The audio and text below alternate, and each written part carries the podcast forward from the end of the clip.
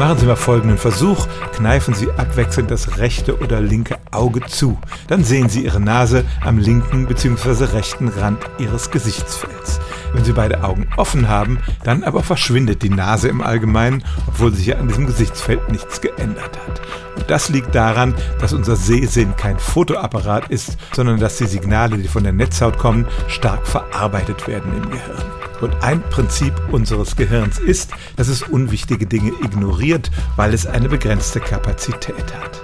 Und wenn wir aus den Bildern beider Augen ein Gesamtbild konstruieren im Gehirn, dann wird die Nase einfach weggelassen.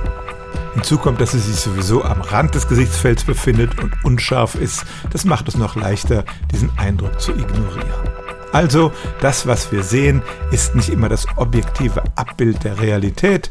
Unser Gehirn rechnet Sachen heraus, die es nicht interessieren, und unsere Nase gehört im Allgemeinen dazu, obwohl wir sie streng genommen immer sehen.